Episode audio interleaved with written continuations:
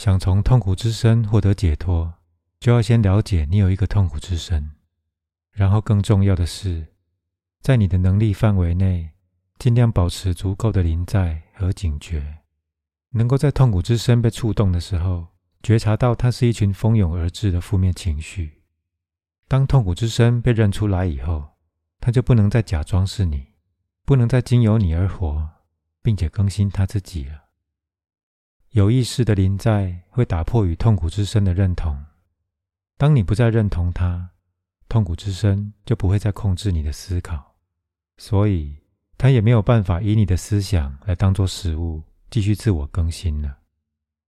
在大部分的情况下，痛苦之身不会立刻因此就瓦解，但是只要能够切断它和思想之间的连结，它会开始流失能量，你的思绪。就不会再被情绪的乌云给笼罩，你当下的认知就不会被过去给扭曲。这个原本困在痛苦之身中的能量，于是就可以改变它的振动频率，而转化成临在。这样一来，痛苦之身反倒成了意识的助力。这就是为什么地球上最有智慧、最为开悟的男女之中，很多人都曾经有过非常沉重的痛苦之身。其实，无论你说什么、做什么，或是以何种面貌来面对这个世界，你都没有办法隐藏你心里的情绪状态。每个人都会散发出一个与你内在状态相应的能量场，而大多数的人都能够感受到，即使只是下意识的感受到别人散发的能量，也就是说，他们不知道自己感受到了。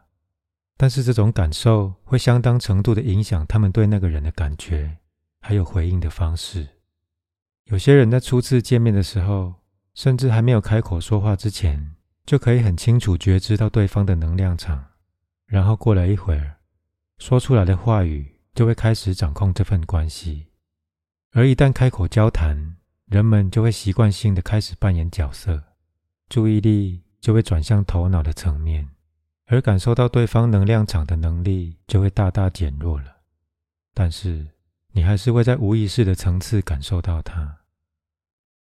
当你知道痛苦之身会无意识的寻找更多痛苦，也就是说会期待坏事发生，那你就会明白，很多交通事故都是驾驶人痛苦之身正活跃的时候发生的。他们总是无意识的吹着油门或拉高引擎的转速。把自己暴露在各种危险的情境当中。当两个痛苦之身都正活跃的驾驶人同一时间到达一个路口的时候，发生交通事故的几率就会变得很高。他们两人都无意识的想要事故发生。痛苦之身在交通事故当中扮演的角色，在所谓公路暴怒的现象中最明显。在那种情况下，驾驶人会因为一点小事。例如，在他前面的人开得太慢，就采取肢体暴力行为。很多暴力行为都是由暂时变成疯子的正常人所犯下的。总是会有某些情绪因为太强烈以至于失控。你压抑、压抑、再压抑，那朵云变得越来越大。到了某一点，你再也控制不了它，就出事了。全世界都知道你做了什么。但那些真正了解的人知道，你其实什么都没有做，你只是被一股强大的冲动所驱使，你无能为力。你谋杀了某个人，你强暴了某个人，你做了一些丑陋的事，但事实上你并没有做。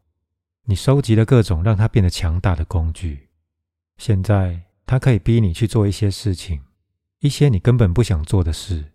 一些违背你本意的事，一些你自己做的时候都知道这是不对的事。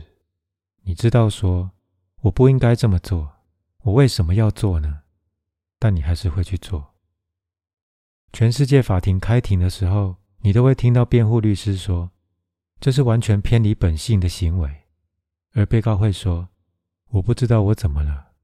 法庭不相信，法律也不相信。也许这天不远了。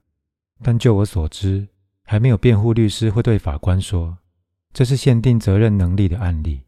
当事人的痛苦之声被激发了，他不知道他自己在做什么。事实上不是他做的，是他的痛苦之身做的。未开化的法庭和法律，他们需要更成熟，他们应该建立在心理学的基础上，否则只会是一种社会的报复。他杀了人，现在社会要杀他。他只有孤零零的一个人，但社会有法律、有法庭、有警察、有监狱。社会将透过漫长的程序来证明，我们不是在杀那个人，我们只是在防治犯罪。但是这不是事实。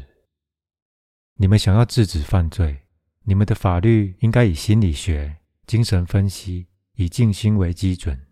那么你就会明白，没有任何人做错任何事，错的是整个社会。社会错了，因为他教导人们要压抑。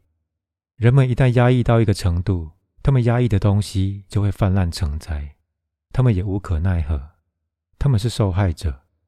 你们的罪犯都是受害者，你们的法官、政客才是犯罪者。但是因为这样的模式已经持续了好几个世纪，所以就被人们接受了。那这是否意味着，当人们被痛苦之身掌控的时候，就没有办法为自己的行为负责了呢？我的答案是。他们怎么负责？当你无意识，当你不知道自己在做什么的时候，你怎么负责？然而，从万物长远的发展来看，人类注定要进化成为有意识的本体，而不进化的人就会因为他们的无意识而受苦，因为他们和宇宙进化的脉动不一致。不过，这种说法也只是相对真实而已。从一个更高的角度来看。你是没有办法和宇宙的进化不一致的，即使人类的无意识和它所产生的痛苦，也都是那个进化的一部分。当你不能够忍受痛苦的无尽循环的时候，你就会开始觉醒。所以，痛苦之身也是更长远发展计划中必要的一部分。